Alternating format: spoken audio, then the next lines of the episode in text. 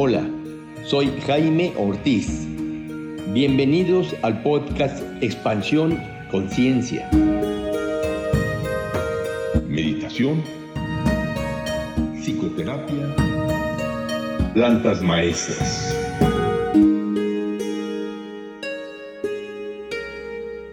Hola, ¿qué tal amigos? Bienvenidos a este episodio del podcast Expansión Conciencia. En este episodio vamos a estar hablando sobre conciencia, realidad y magia. Y para hablarnos de este tema, hemos invitado a Ibra Gabriel. Él comunica e investiga temas relacionados al fenómeno de la conciencia y sus estados, la naturaleza de la realidad, el ocultismo y la magia. Actualmente es asociado de comunicaciones del Instituto Chacruna de Plantas Psicodélicas Medicinales, organización con sede en San Francisco, California, además de ser miembro del colectivo Psiconauta Mindsurf y cofundador de Vía Sinapsis, la sociedad académica que organiza los congresos universitarios sobre sustancias psicoactivas en la Facultad de Filosofía y Letras de la UNAM. ¿Qué tal, Libra? ¿Cómo estás? Bienvenido nuevamente al podcast Expansión Conciencia. Excelente, eh, Jaime. Muchísimas gracias por la, invitación. Ya esta es la segunda vez en tu programa y pues encantado aquí de compartir con tu auditorio. Gracias, Ibra. Me gustaría empezar con la pregunta, ¿qué es la conciencia? Es decir, ¿de qué vamos a estar hablando? Claro, sí, ¿no? y como bien dijiste en tu introducción, pues sí, justo es uno de los temas que investigo, principalmente por la vía de todo lo que concierne a las plantas sagradas, que como sabemos son herramientas que todo el mundo utiliza este concepto de herramientas que expanden la conciencia, ¿no? El propio nombre de tu podcast es expansión conciencia. Esta palabra la escuchamos muy a menudo, ¿no? Que hay que despertar la conciencia, que hay que tener más conciencia, pero es bastante válido, ¿no? Llegar a un punto en el que reflexionemos, bueno, ¿y qué significa exactamente la palabra conciencia? A veces la utilizamos como un cierto concepto que lo asociamos con la moral, con tener conciencia de que si algo está bien o conciencia de que si es de que si algo está mal. Pero ¿qué es la conciencia? Lo primero que tendremos que saber es que en el idioma español podemos hacer una diferenciación entre conciencia con la letra C y conciencia con la letra S. En el inglés, de hecho, hay incluso tres definiciones de la palabra conciencia. No solo hay conscience, sino que también hay consciousness y también tienen awareness. Las propias palabras, como vamos a ver más adelante, son también muy importantes aquí porque eso nos va a conectar con el otro tema que si tenemos tiempo lo podemos hablar, que es la cuestión de la magia, la magia y las palabras mágicas. Pero bueno, nuestro primer punto sería definir a la conciencia. Y si bien no hay una definición como tal, o más bien dependiendo el libro que abramos, vamos a encontrarnos tal o cual definición de conciencia o dependiendo el, el autor al que consultemos también vamos a encontrar diferentes términos, podríamos definir para motivos de este programa a la conciencia como esa narrativa subjetiva en primera persona que nosotros tenemos del mundo y de la realidad y de nuestra experiencia de estar vivos en este universo, en este particular punto espacio-tiempo. Entonces, estamos hablando de una cualidad narrativa, de, una, de una capacidad simbólica, podríamos decir, que tenemos como seres, en donde podemos simbolizar pensamientos, abstraer significados, es decir, tenemos conciencia de nosotros mismos porque somos seres vivos y los perros, las plantas, los animales también son seres vivos. Sin embargo, la principal diferencia que hay entre ellos y nosotros, digamos, es esto que acabo de mencionar, la capacidad de generarse una narrativa simbólica en primera persona. El mejor ejemplo de esto es un perrito le ladra a otro perrito, pero a los 5 minutos o a los 20 segundos, el perrito ya perdió de vista que antes estaba peleado con él y ahora ya se llevan exactamente igual que antes. Sin embargo, un ser humano, si yo me peleo contigo, ¿no? Me guardo rencor y me creo toda una historia y pueden pasar 50 años y, esa historia sigue ¿Por qué? ¿Esa historia es, es, acaso algo real que existe ahí? No, esa historia es una cuestión simbólica, es algo medio etéreo que podremos decir está ahí flotando, pero que no tiene sustancia material. Pero eso es lo que nos vuelve diferentes del resto de elementos de la naturaleza, ¿no? A los, a los seres humanos que tenemos esta cualidad simbólica autorreflexiva que nos permite pensar en nosotros mismos, hacernos ideas de nosotros mismos, y ahí es donde comienza la historia, porque qué ideas nos hacemos de nosotros mismos, es decir, cuál es nuestra conciencia acerca de nosotros como personas, de nosotros como especie, de nosotros en relación al universo en el que habitamos. Y obviamente, si no tenemos conciencia ni de quién somos, ni de qué lugar ocupamos en el universo, cuál tendrá que ser nuestro rol en la realidad, pues es más que entendible que la sociedad humana esté pasando por todos los desafíos y los problemas por los que estamos pasando hoy en día, porque realmente desconocemos nuestra propia naturaleza ¿Y en qué me baso para decir que desconocemos nuestra propia naturaleza? Bueno, en que para empezar, la ciencia académica más dura, más rígida, ni siquiera considera la conciencia como algo que exista. O sea, la conciencia no se estudia, ah, se, se, está empezando a abrir un campo de estudio dentro de la ciencia moderna, pero en sí la ciencia más dura eh, académica ha mostrado un rechazo histórico a trabajar el tema de la conciencia. De hecho, los neurocientíficos argumentan, una gran línea de ellos argumenta que esta conciencia de la que estamos hablando, esta capacidad simbólica de referirnos a nosotros mismos, no es más que actividad eléctrica en el cerebro y que de alguna forma el cerebro como materia, mediante actividad eléctrica, de pronto genera esta capacidad que tenemos nosotros mismos de pensar, de imaginar, de visualizar, de introspectar, etcétera, etcétera. Cuando la gran parte de la ciencia misma se opone a estudiar este mismo tema, pues a partir de ahí es entendible que exista una profunda desconexión entre el ser humano y su conciencia, digamos. Creo que eso es como para abrir nada más, nada más el tema. Creo que podemos seguir escarbando mucho, pero bueno, aquí tú guías la conversación, Jaime, tú dirás. No, sí me gustaría que escarbáramos un poco más sobre todo de esta parte científica dura que niega la conciencia, ¿no? Cuando esto es, desde mi punto de vista, elemental. Saber que, que tenemos una conciencia y que esta conciencia de saber quiénes somos y que será una cualidad simbólica o lo que sea, pero esta conciencia de saber quiénes somos nos diferencia de otros seres vivientes como los animales y las plantas. Nosotros somos los únicos seres en el mundo que tenemos conciencia de tener conciencia. Exacto. Conciencia de la conciencia. Es una metaconciencia, diríamos. Entonces, ¿no?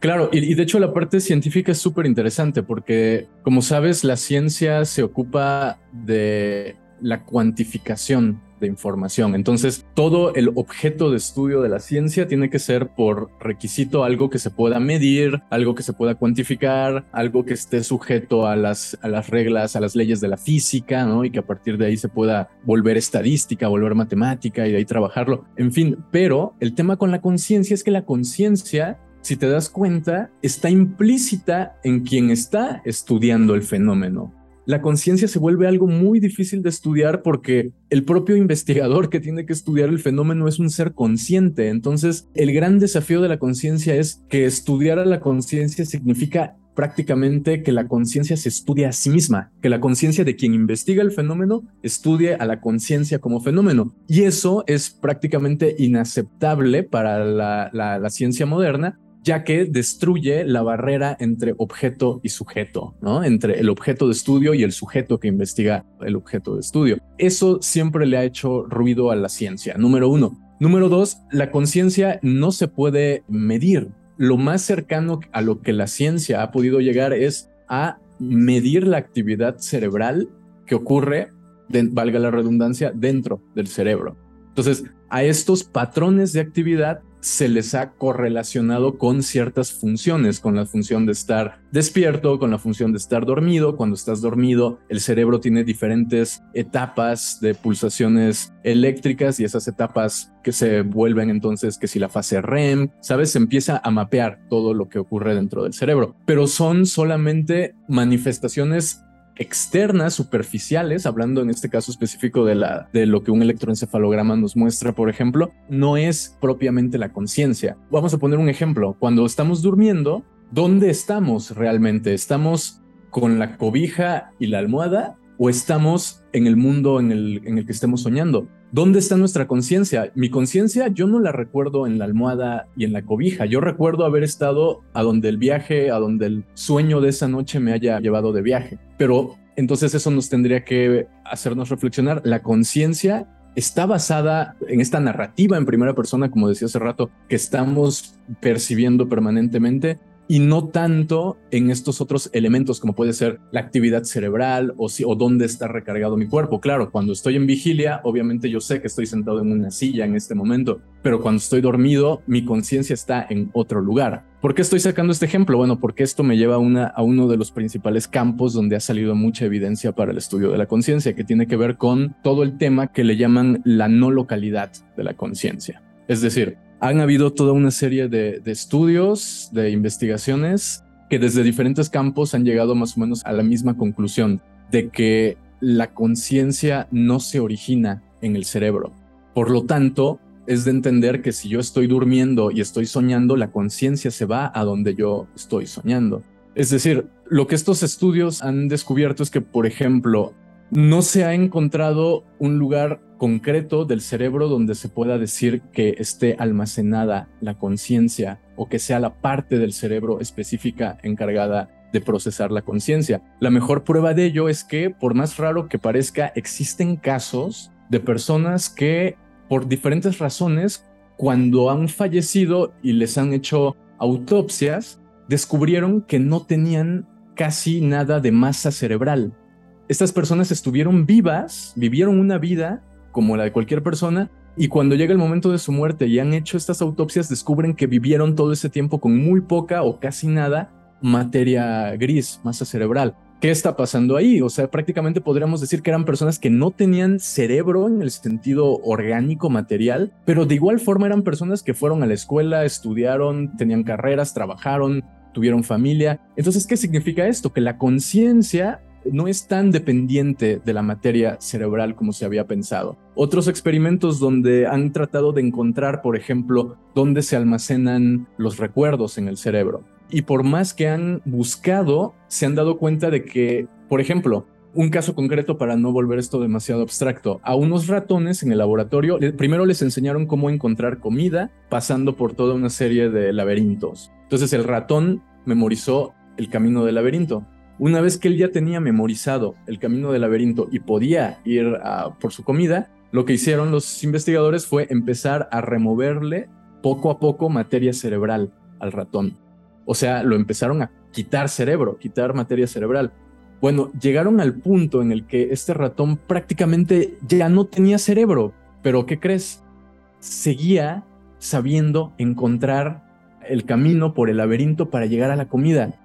Esto desafía todo lo que creemos conocer acerca del cerebro, en el que prácticamente asumimos que si no tuviéramos cerebro no seríamos personas conscientes. Y si los recuerdos no se almacenan en el cerebro, y si la parte que constituye a la conciencia tampoco se almacena en el cerebro, quiere decir que esta conciencia vendría a ser algo mayor que se encuentra precediendo a este universo o a esta estructura de realidad, que la conciencia estaría en la base, en la base misma del universo. Y esto eh, nos puede llevar a muchos otros temas, porque por ejemplo aquí en México tenemos al gran científico Jacobo Greenberg, ya fallecido, ¿no? Desaparecido. El doctor Jacobo Greenberg fue precisamente un pionero en el estudio de la conciencia aquí en México y él llegó a la conclusión mediante una teoría científica llamada sintergia, que la conciencia se encuentra en la base misma de la realidad.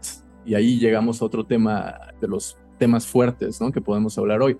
La conciencia sería el ladrillo sobre el cual está construida la realidad misma. Es decir, no somos conciencias que entramos a una realidad que ya está y vivimos en esta realidad. No, sino que la propia realidad se estaría creando paralelamente al hecho de que haya una conciencia experimentando esa realidad. O sea, la realidad existe única y exclusivamente si hay una conciencia ahí presente. Y entonces realidad y conciencia ya no son dos conceptos separados, como decir realidad en el afuera y conciencia en el adentro, sino que son una misma unidad. Esto es también hay un tema fascinante. Realmente esto es algo francamente extraño y novedoso ahorita que estabas platicando, recordé un sueño que tuve precisamente ayer en la noche. Iba yo en un camino y de repente alguien me comenzaba a perseguir. Yo le decía, no importa porque yo puedo volar. Y entonces yo comenzaba a dar unos pasos grandes y no volaba, pero sí me elevaba. Me elevaba por encima de un camión y seguía yo caminando, corriendo, medio volando. Y subí yo a una roca muy alta, muy alta. Y desde ahí dije, voy a saltar. Pero en el momento de saltar me di cuenta que había un vacío y yo te llegaría al mar. Y dije, pero no, es que está demasiado alto para saltar aunque caiga en el agua. Y no sé cómo automáticamente comencé a descender y de alguna manera llegué casi a la playa. Y una voz me decía, aquí sí salta, aquí ya hay poca agua y estás a una altura que no te va a pasar nada. Y ya salté, ahí pude llegar a la playa esta conciencia de este sueño es una realidad o qué es? Sí, es una cuestión fascinante porque si te das cuenta, esta realidad que tú estabas soñando, la estás creando. O sea, si te das cuenta, estás en un sueño y de repente piensas en un elefante y volteas en el sueño y ¡pum! Ya está ahí el elefante enfrente. Lo cual quiere decir que esta realidad del sueño, sea lo que sea, es una realidad que responde a tu conciencia y responde a lo que tú estás pensando. Si empiezas a sentir miedo en el sueño, te despiertas del sueño, o sea, el sueño no soporta el miedo y se desconecta. Pero cuando tú dices voy a volar o puedo volar en este sueño, el sueño también responde y también comienzas a volar. Entonces, aquí lo interesante, más allá de que alguien tenga la respuesta absoluta de decir, bueno, la realidad del sueño es esta cuestión, aquí lo interesante es que es una forma de realidad que está respondiendo a, a tu conciencia, de manera que dependiendo de lo que tú vas sintiendo a lo largo del sueño, se van manifestando ciertas cosas. Si piensas en un elefante, se manifiesta un elefante en el sueño. Si piensas que no puedes volar, te caes. Si piensas que puedes volar, empiezas a levitar por encima de los camiones y todo esto. Eso ya desde ahí también nos está dando otra pista que conecta con el tema de la magia, por ejemplo. La realidad de los sueños que se está transformando y que está respondiendo en cierta forma a tu conciencia también nos está diciendo que la realidad de vigilia, la realidad que vivimos de manera ordinaria cuando estamos aquí despiertos en nuestra vida cotidiana, también en cierta forma responde a nuestra conciencia personal. Que bueno, a estas alturas ya tampoco podemos decir que es personal, porque ya vimos que esa conciencia está en el sustrato mismo de la realidad. Entonces también sobrepasa a la persona en cierto sentido. Pero bueno, aquí lo interesante es que si entendemos que la conciencia está en el centro de la realidad o está en la base de la realidad y que esa conciencia afecta al mundo de los sueños, mostrándonos que existe una correlación entre el adentro y el afuera, Ahora, si yo te digo, bueno, también esa conciencia afecta nuestra realidad de vigilia, entonces quizá me puedes decir, bueno, pero ¿cómo? ¿Qué, prueba tenemos de que, de que nuestra conciencia afecta la, la, realidad? Tenemos en realidad muchos ejemplos. Muchos de estos fenómenos son estudiados, por ejemplo, por lo que se le conoce como parapsicología. Todo lo que tiene que ver con la percepción extrasensorial, la telequinesis, las habilidades precognitivas, otras las mencioné recién, ¿no? Por ejemplo, todo lo que tiene que ver con la conciencia más allá del cerebro, como todos estos casos de personas que tienen muerte cerebral o que tienen accidentes y de pronto su conciencia es capaz de salir de su cuerpo, empiezan a percibir el espacio-tiempo de forma diferente, personas que quedaron en coma dentro del quirófano que de repente te cuentan que eran capaces de escuchar lo que los cirujanos estaban hablando adentro del quirófano cuando esa persona no tenía signos vitales y en teoría no podría estar recibiendo información, pero después estas personas te dicen a detalle qué era lo que estaba pasando ahí adentro. Todas esas son pruebas indiscutibles de que existe un cierto proceso que tiene que ver con la conciencia que le permite percibir cosas sin estar limitada por la capacidad cognitiva únicamente del cerebro. Es decir, que la conciencia tiene la capacidad de unirse a la realidad misma y de moverse a través de la realidad. Otros de estos ejemplos no tienen que ser necesariamente paranormales o estudiados por la parapsicología. Muchos de estos otros casos vienen a estudiarse a partir de experiencias que las personas tienen con plantas sagradas o con sustancias psicodélicas, donde también hay multitud de evidencia por ejemplo, Stanislav Grof, uno de los padres de la psicología transpersonal, tiene infinidad de anécdotas donde en estos estados expandidos de conciencia, la conciencia sale del cuerpo, visita otros lugares visita lugares que no están limitados por espacio, que no están limitados por tiempo, es decir, a otras épocas, y las personas son capaces de sanar traumas que vienen incluso de vidas pasadas. O sea, estamos hablando de que la conciencia sería capaz de modificar la realidad en el sentido físico a través de telequinesis y todas estas cosas que son muy raras, pero que están ahí, indiscutiblemente esos casos, pero que también la conciencia es capaz de desplazarse a través del espacio, ver lo que está ocurriendo en otro lugar geográfico y también la conciencia es capaz de desplazarse a través del tiempo, al tiempo personal, biográfico de la persona, a desplazarse en un momento X de tu vida, pero también como los experimentos de Stanislav Grof y un montón de gente demuestra, incluso podríamos meternos al tema de vidas pasadas, porque la conciencia también es capaz de moverse ahí. Y ¿Cómo conecta esto con el tema de la magia? Bueno, que básicamente la magia ha sido una disciplina que eh, se ha especializado en la capacidad de transformar y de modificar la realidad a través de diferentes medios, formas y técnicas. Pero bueno, esto también ya es otro, otro tema.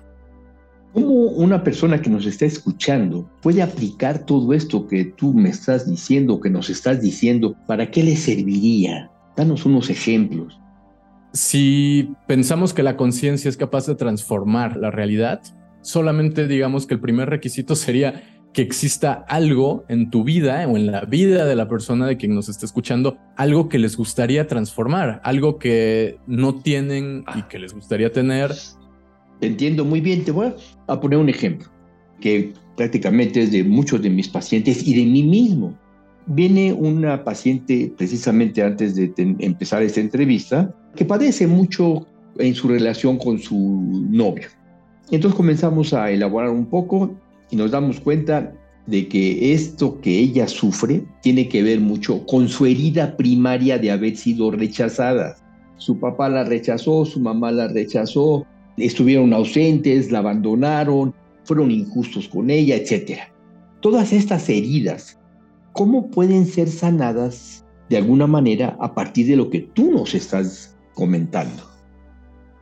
Sí, bueno, aquí ya es, digamos que cuando entramos al tema de la magia, a diferencia de la psicología o de la psicoterapia, las diferentes escuelas mágicas lo que proponen son como vías de autoconocimiento súper personales por las cuales no se puede hablar como que de un método general, sino que la persona que empieza estos caminos siempre, digamos que comienza a partir de si somos seres simbólicos, eso quiere decir que nuestra conciencia siempre se expresa a través de la palabra. Antes de expresarse en nuestros actos, lo expresamos todo a través de la palabra. Un caso concreto, la persona que me platicas, un primer buen inicio sería escuchar cómo esa propia persona define o habla de su problema o de la situación que te está contando a ti o que le está contando a otra persona. En el momento en el que la persona lo empieza a poner en palabras, puede empezar a darse cuenta de ciertas ideas preconcebidas, quizá que pueden estar dentro de la misma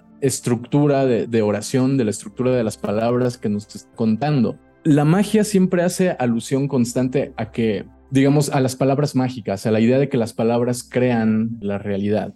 Desde el momento en el que la persona está problematizando una situación o definiendo una situación, lo que desde la magia muchas veces se propone es cuál es la limitación que está planteando esta es la situación de la persona, o sea, cuál es qué es lo que le causa conflicto de esta experiencia pasada. Por ejemplo, que debido a ese, vamos a llamarlo así, trauma, ahora esa persona no puede relacionarse con otras personas o no puede obtener un trabajo. Sabes, pueden ser multitud de cuestiones. Entonces, desde la magia sería orientar a la persona a eso que no puede lograr, pero que quiere lograr. Y al dirigirse a esa cuestión, se estaría, digamos, pasando por encima del trauma o del fenómeno previo que te está contando. Es decir, que la persona aprenda a generar en su interior, vamos a llamarlo de esta manera, la confianza que quizá perdió por esa experiencia del pasado. Y al generar esa confianza, automáticamente el trabajo o las relaciones o todo esto otro que se le ha bloqueado se desbloquearía. ¿Por qué? Porque la magia está trabajando en este aspecto más sutil de las palabras, en este caso la palabra confianza, ¿no? Y todo lo que eso conlleva, y no se está centrando como si se centraría, por ejemplo, un abordaje terapéutico en, bueno, vamos a ver qué pasó con tu papá o, qué pasó con la familia o sabes como en, en, todo este otro abordaje más hacia la situación que hace conflicto. La magia trabajaría con estas otras cuestiones como más sutiles. Y aquí entran muchísimos más puntos. O sea, por ejemplo, en la magia se sabe que hay ciertas palabras que se nos repiten en la vida y que si yo me llamo Ibrahim, existen muy probablemente a lo largo de mi vida otros elementos que llevan sonidos o letras repetidas. Entonces, por ejemplo, puedes, es muy común que quizá una persona que le falte confianza se llame o tenga un nombre que lleve la letra CO, el sonido CO o el sonido CON.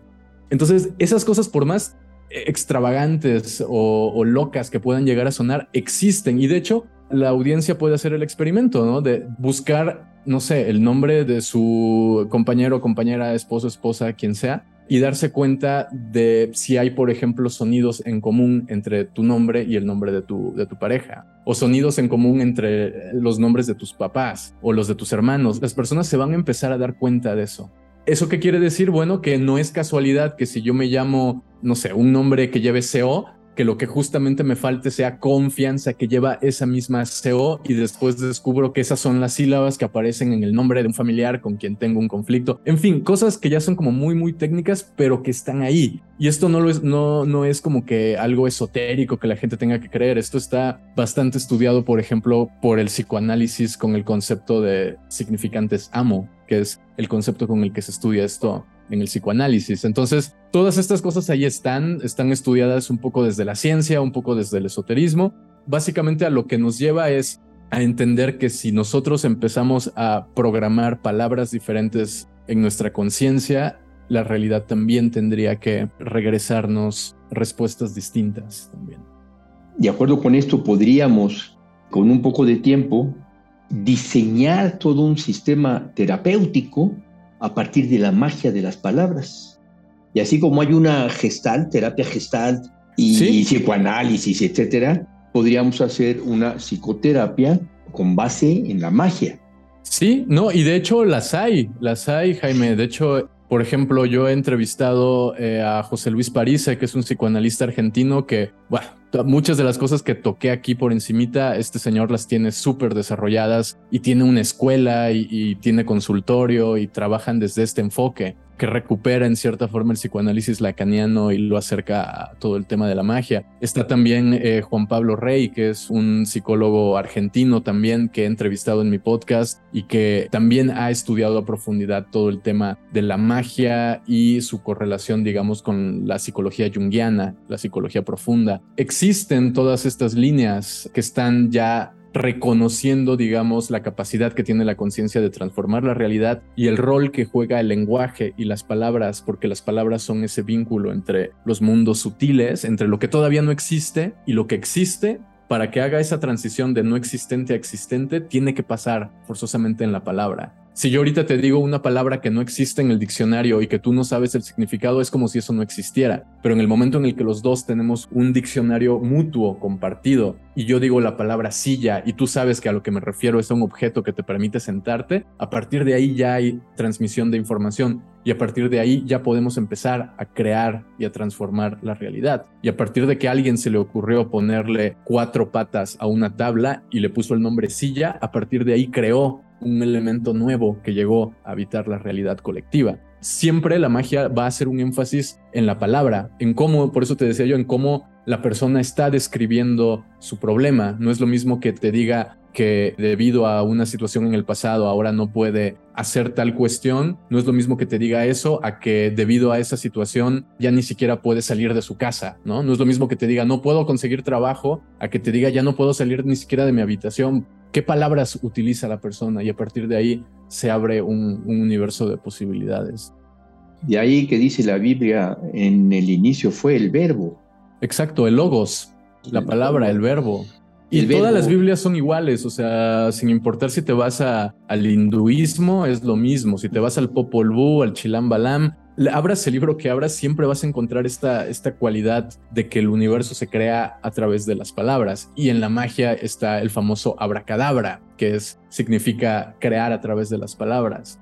La palabra es, es algo súper, súper importante y de hecho todas estas teorías que estamos hablando que tratan de explicar la conciencia, que son en el fondo palabras, porque tampoco la conciencia, la única manera en la que podemos hablar de conciencia es utilizando palabras para tratar de más o menos explicar sus procesos. Entonces, estamos atados a la palabra forzosamente como un medio para exteriorizar todo lo que tenemos en el mundo interior. Y por eso la psicoterapia y la psicología se valen tanto de la terapia hablada, reconociendo esta cualidad. También en el sánscrito se, se nombra la mátrica, la mátrica Shakti. La Shakti es la energía y mátrica son las palabras. La energía de las palabras, la mátrica Shakti, que es creadora precisamente, dice la filosofía, la filosofía oriental de Cachemira, el shivaísmo de Cachemira. Sí, en este caso la, la palabra como un, un, agente masculino y la energía Shakti como un agente femenino. Incluso hasta lo podríamos ver como una analogía de los hemisferios cerebrales, un hemisferio creativo, eh, un hemisferio eh, más lógico, racional, lineal, ¿no? Entonces siempre, siempre está ahí. Por eso la palabra en sí no basta, pero una palabra, si yo ahorita te digo una grosería, por ejemplo, ¿qué va a pasar en ti? La palabra que está saliendo de mi boca te va a despertar una emoción, ¿no? O sea, supongamos que te digo, ah, eres un tonto, ¿no? Entonces, la otra persona puede enojarse, puede sentirse. ¿Qué es lo que estamos viendo ahí? Que la palabra genera una emoción.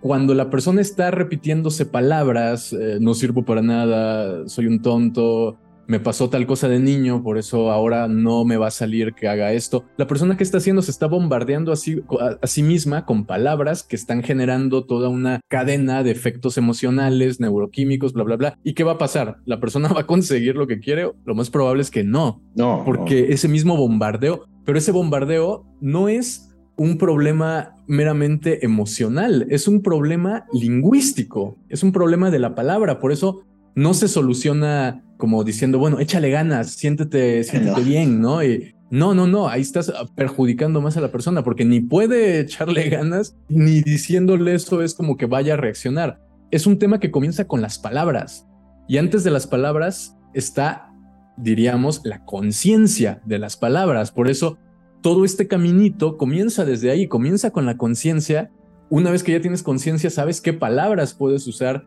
y qué palabras no puedes usar contigo mismo y con los demás, ¿no? ¿Por qué? Porque eso va a generar un, un efecto emocional. Y una vez que tienes la palabra y la emoción unidas, es muy probable que se manifieste. O sea, las cosas se manifiestan, se empiezan a manifestar. Se manifiestan en forma de, muy comúnmente en forma de lo que llamamos sincronicidades. Y ahí es donde comienza el tema de la magia a adquirir ya una, un tinte mucho más concreto, porque ya son cosas que, con las que las personas, incluyendo la audiencia, se pueden relacionar. ¿Cuántas personas no conocemos o no hemos experimentado en primera persona una casualidad, una sincronicidad? Piensas en alguien, te manda un mensaje, piensas en otra persona, te llaman por teléfono, estabas pensando en tal, escuchas ese nombre en la calle, justo tenías tal duda y de pronto llega alguien y estaba hablando de esa misma cuestión que tú tenías duda. ¿Qué es lo que está ocurriendo ahí? Porque si lo miramos desde la ciencia fría, pura y dura estadística, las probabilidades de que un fenómeno que yo traigo en la cabeza pensando se manifieste en la realidad externa es de millones en millones. Entonces, ¿qué es lo que está ocurriendo? Bueno, si consideramos todo esto que hablamos antes de los experimentos e investigaciones que correlacionan a la conciencia con la realidad, lo que estaríamos viendo ahí es precisamente el acto por el cual el universo responde a lo que uno previamente colocó en forma de palabras adentro de la conciencia. Y eso pasa en los sueños, eso pasa en la vigilia, eso pasa en un estado expandido de conciencia usando una planta sagrada o una sustancia psicodélica. Y eso ocurre también en los rituales mágicos, en los rituales donde los magos hacen una cierta invocación, hacen un cierto encantamiento. Bueno, nosotros en nuestra cultura mexicana lo tenemos también muy de cerca, quizá no en el mejor ejemplo, pero lo podemos ver, por ejemplo, con la hechicería, la brujería, los magos, este, acá, este, los brujos de pueblos, lo tenemos con la santería, lo tenemos con el vudú, lo tenemos con toda la magia africana son ejemplos que están ahí, que finalmente es una forma de magia que no es muy bonita y no es la más ética y la que, quizá uno elegiría, pero que están ahí y existen. Y una magia que eh, sacrifica un animal también tiene su, su peso y su impacto y sí puede llegar a pegarle a una persona. Entonces todas estas líneas y vertientes mágicas están ahí. ¿No? Y, aquí lo, lo importante es la conciencia con la que uno quiere acercarse a esta cuestión de modificar la realidad, porque uno puede modificar su realidad, pero no ponerse a modificar realidades de otras personas. Ahí es donde la línea ética es muy importante mencionarla, porque no estamos hablando aquí de brujería, que sería págame dinero y yo te trabajo y yo le hago que tal persona se enamore de ti y todas estas cosas. Aquí se trata de yo tengo tal problema en mi pasado, voy a aplicar esto para lograr eso que no puedo lograr y que tengo que lograr porque yo mismo me lo, me lo he dicho a mí mismo que es lo que tengo que hacer hay mucho, hay mucho tema cuando uno entra a la cuestión de la magia. Yo no soy experto, tengo que decirlo, empezando por ahí, pero definitivamente mientras más correlacionas el tema con la ciencia de vanguardia, más evidencia encuentras de que esto es así, de que la realidad en efecto responde a la conciencia y de que cuando te pones a investigar encuentras multitud de resultados y de investigaciones que avalan todo esto. Ahorita que decías esto de las hechiceras, Muchas veces seguramente a ti también te han preguntado, ¿y tú crees en hechicería? ¿Y tú crees que si una persona va con una hechicera y te quiere lanzar un mal, te puede hacer un mal? Y yo pienso que no es ético, que no es debido. Por supuesto, tampoco es debido que asaltes a una persona con un arma. Sin embargo, se da, se da que una persona asalte a otra con un arma y también creo que se da el hecho de que una hechicera lance una maldición a una pareja para que termine y que el hombre quede libre y entonces esta mujer pueda conquistarlo, qué sé yo, ¿no? Ya sabes, es así. ¿Qué piensas? Sí, no, es así. O sea, no, no hace falta creer para que eso ocurra. Con que la otra persona crea eso, ya con eso es suficiente. Aquí ya con eso es lo único que necesitan. Aquí la cuestión es también que si tú estás creando lo que tienes que crear, eso no te puede afectar porque tú estás creando lo que tú tienes que crear para ti. Entonces también es, una manera fácil, digamos, relativamente fácil de blindarte ante todas esas cosas. Pero de que esas cosas están ahí, están ahí.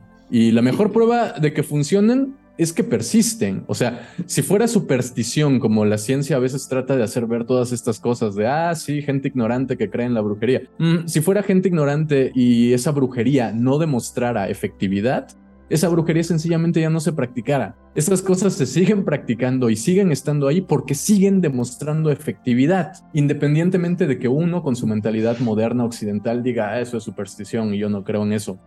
Hay muchos casos de gente que no cree en eso y de todos modos se le toca. Entonces, lo que tenemos que hacer es nosotros estar blindados. A través, me imagino, de los pensamientos, de los pensamientos positivos, de la autoobservación, de la meditación, y de esta manera, haga lo que haga la bruja, no nos va a llegar. Porque qué, tenemos... bueno que, qué bueno que tocaste el tema, porque justo esto me parece una manera de volverlo práctico, de aterrizar el tema en algo práctico. Eh, dijiste pensamiento positivo, meditación.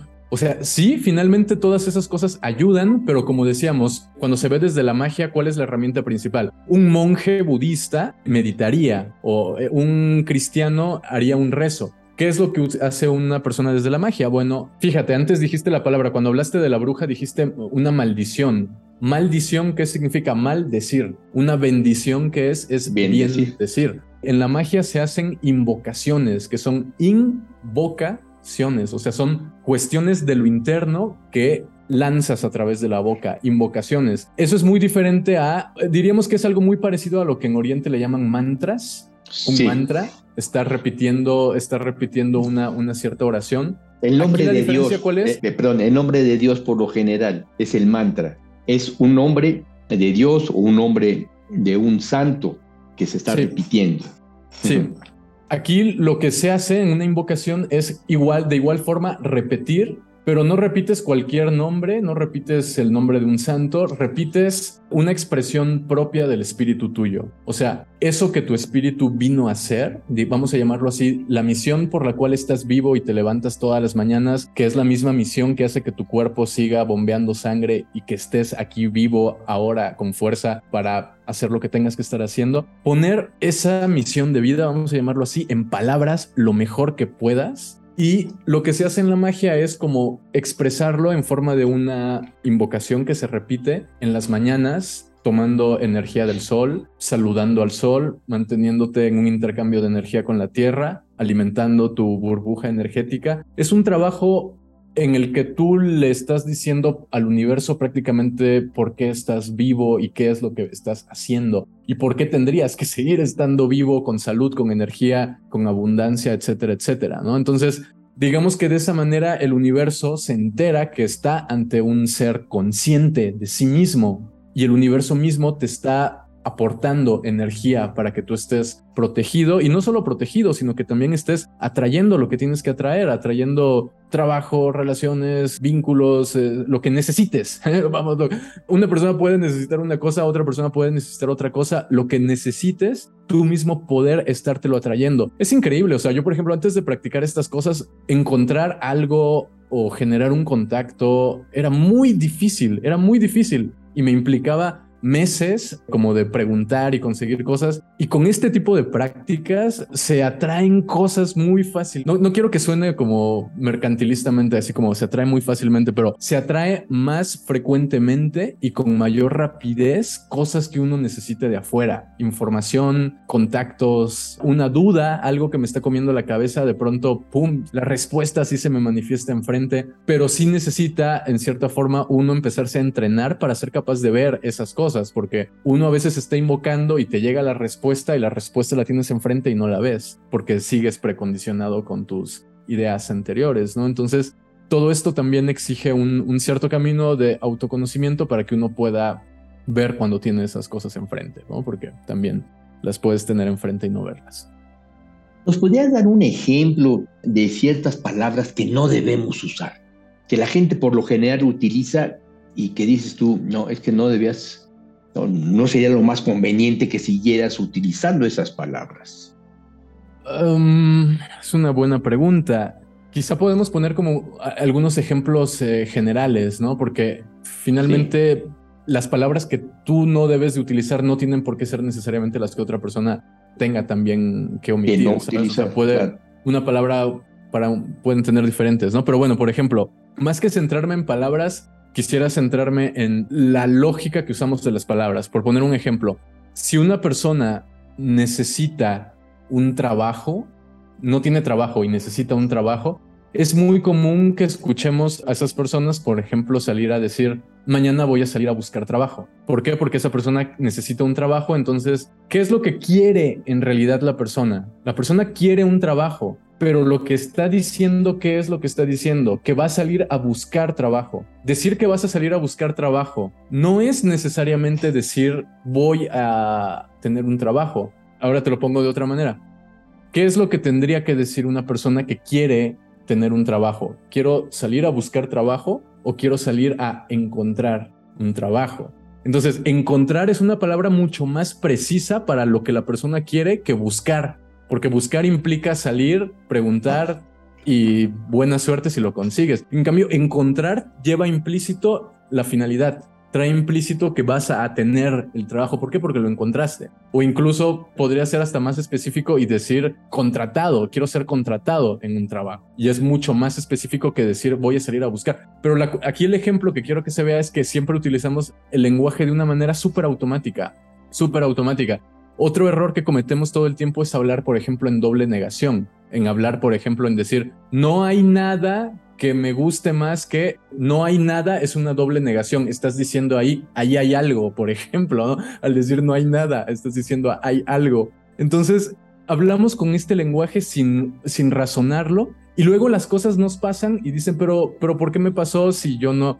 lo estuviste hablando todo el tiempo, ¿no? Entonces, e, eso es lo que más que hablar y decir no utilices la palabra tal y tal, es más bien tener cuidado en la lógica y en la manera en la que semánticamente estructuramos nuestro, nuestro discurso, digamos.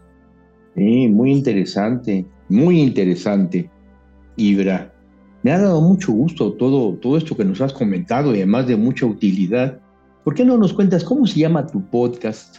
Sí, eh, bueno, estoy en varios proyectos, entonces tengo un podcast con el equipo de Mindsurf, que somos un colectivo de, de psiconautas, de personas que exploramos la conciencia. Y ese podcast se llama precisamente Transformaciones de la Conciencia. Entonces, si lo buscan en Spotify o en YouTube como Transformaciones de la Conciencia, ahí lo encuentran. Y también tengo otro podcast con mi amigo Oneiros que se llama Psique y Cosmos, donde nos enfocamos también en temas que de alguna forma vinculan todo esto que estuvimos hablando el día de hoy, ¿no? La, la, relación que hay entre la mente y la materia, ¿no? Entre la psique y el cosmos. Y también tengo un podcast con el Instituto Chacruna que se llama Noticias Psicodélicas de la Semana, donde hablamos sobre las noticias más relevantes en todo el campo de las plantas sagradas y de la conservación y la relación que hay entre la ciencia de los psicodélicos y los saberes ancestrales indígenas. Muy interesante. ¿Cómo se llama este último? ¿Me puedes repetir? noticias psicodélicas de la semana. Así lo encuentran en, sí, Noticias psicodélicas de la semana. Muy interesante, Ibra. ¿Quisieras agregar algo más a este episodio? Pues solamente el agradecimiento, Jaime, por la consideración aquí como invitado tuyo. Y pues nada, si alguien quiere contactarme o algo, estoy como Ibra Gabriel en Facebook, en Instagram, y también si quieren también seguir a, Mindsurf, a el Instituto Chacruna, por supuesto, y a Via Sinapsis, que es otra organización con la que organizamos el Congreso de Sustancias Psicoactivas de la UNAM todos los años. Y pues este año también estaremos ahí organizando actividades para quienes gusten seguirnos. Perfecto, Ibra, pues muchísimas gracias. Muchas gracias, ha sido muy interesante, muy interesante tu participación te agradezco mucho que hayas estado en Expansión Conciencia. Gracias. a ti de nuevo, Jaime, y ahí estamos en, a la orden, lo que se necesite. Para una cita de psicoterapia, WhatsApp 56 18 54 63 63.